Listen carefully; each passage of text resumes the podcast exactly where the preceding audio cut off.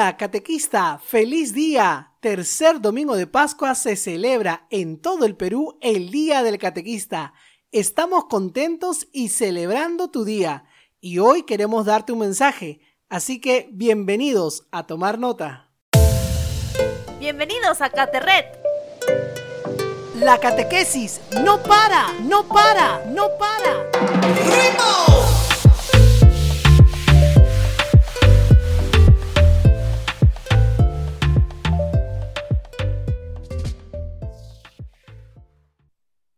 Como hemos mencionado, estamos celebrando tu día, sí, el día del catequista. Este domingo tercero de Pascua se nos habla acerca del Evangelio de San Lucas 24 del 35 al 48.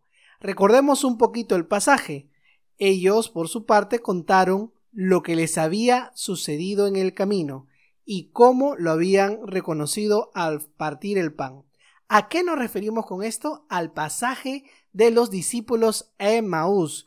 Jesús ya no se manifiesta a dos de ellos, probablemente la pareja, sino a la comunidad en conjunto. Los discípulos pasan del temor inicial al asombro y al gozo, y tienen una experiencia indescriptible con el resucitado, que para probar que no es un fantasma, come con ellos.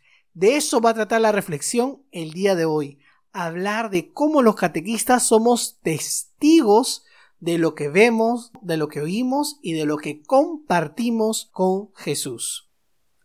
Para poder entender esto de ser testigos, quiero que hagamos un símil, una figura. Imagínate una situación en la que te hacen testigo para resolver una situación de conflicto. Imagínate en un juicio en donde te llaman a ti para ser testigo y de ti depende si esta persona va a la cárcel o no, e inclusive podría juzgarse la vida o la muerte. Ser testigo es sumamente importante porque al ser llamado, al decir con tus palabras si esta persona es creíble o no, pones en juego la vida y la dignidad de esta persona.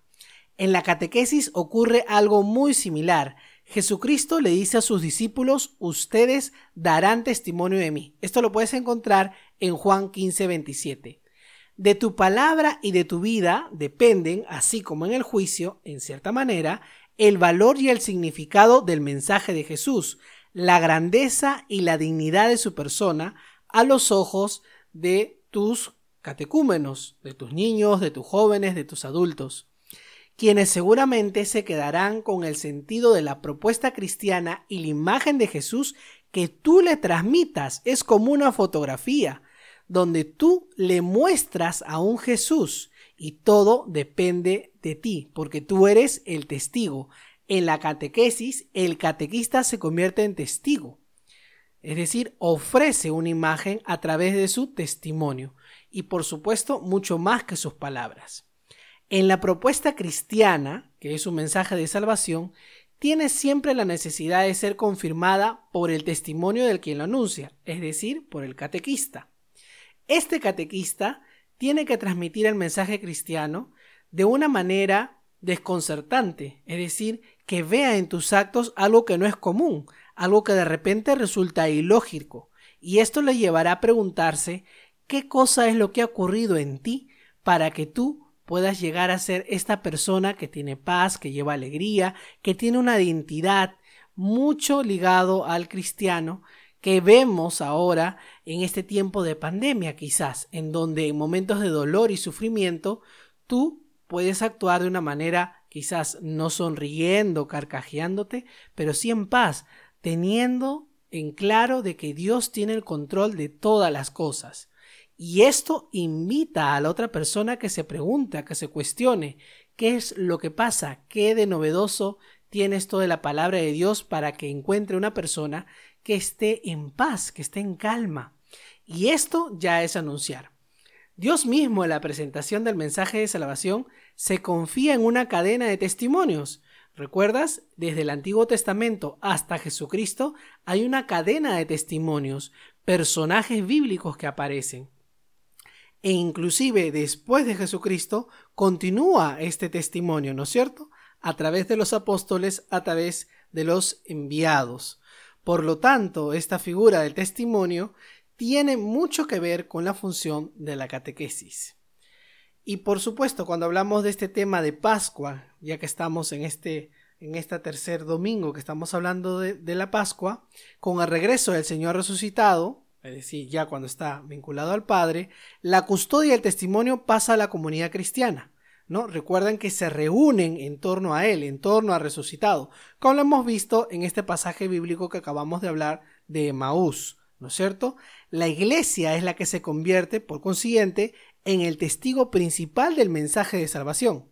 Efectivamente, en Pentecostés, el Espíritu Santo desciende sobre la comunidad y le encarga el anuncio de la palabra, a fin de que al mismo tiempo dé testimonio de ella con los gestos cotidianos de su vida.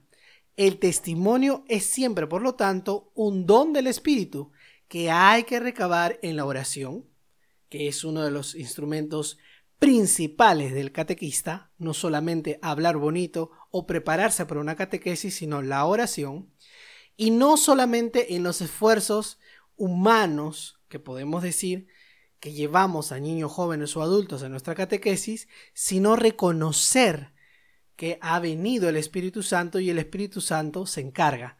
Como dice en Hecho 1.8, con la venida del Espíritu Santo recibirán una fuerza divina y serán mis testigos. En la primera comunidad cristiana descubrimos la auténtica función del testimonio en relación con el misterio de la palabra. ¿No es cierto? Porque el testimonio es siempre eclesial, aunque sea dado por un solo miembro de la comunidad, siempre va a ser en este lenguaje sinodal que nos abre el Papa.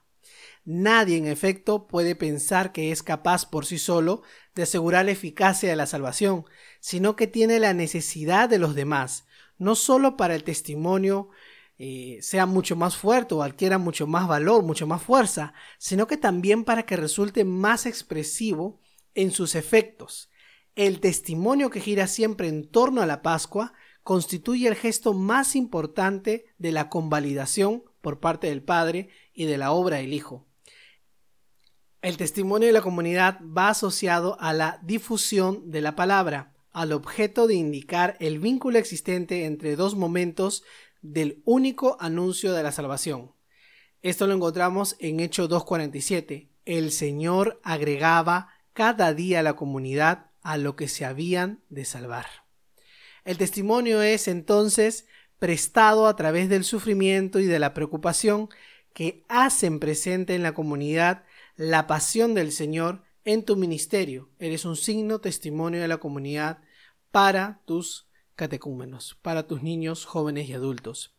Recuerda entonces de que todo cristiano, cuando habla de ser testimonio, el testimonio, si bien es cierto, tiene un carácter individual, también tiene un carácter comunitario y por supuesto que se deja guiar por el Espíritu Santo, sobre todo en los momentos de dificultad en donde puedes atraer a otra persona, te conviertes en pescador de Cristo no por tus palabras, sino cómo reaccionas ante los sufrimientos y ante los retos de la vida. El testimonio de catequista es un factor sustancial de la vida cristiana, por consiguiente, no se improvisa nunca ante los jóvenes, sino que procede de su condición de creyente dentro de la comunidad, un testimonio real y fiel. Para este aniversario, para esta fiesta de la catequesis, para esta fiesta de los catequistas en el Perú, debemos de reflexionar qué actitudes o valores son necesarias para dar un buen testimonio. Además, quién es el primero que da testimonio en nuestra parroquia, en nuestra comunidad? ¿Es Dios o soy yo? ¿De qué manera yo estoy mostrando gestos y actitudes que lleven a otro a enamorarse de Cristo como me enamoré yo?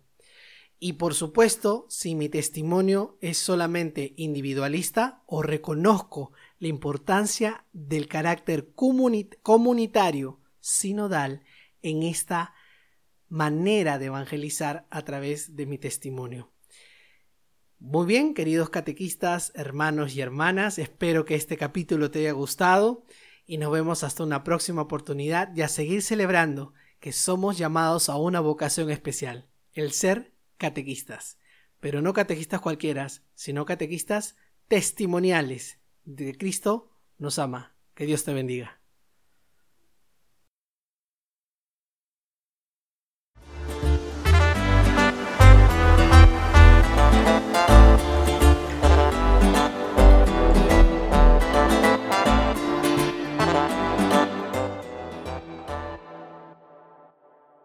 Este programa fue grabado por la Comisión Episcopal de Catequesis y Pastoral Bíblica.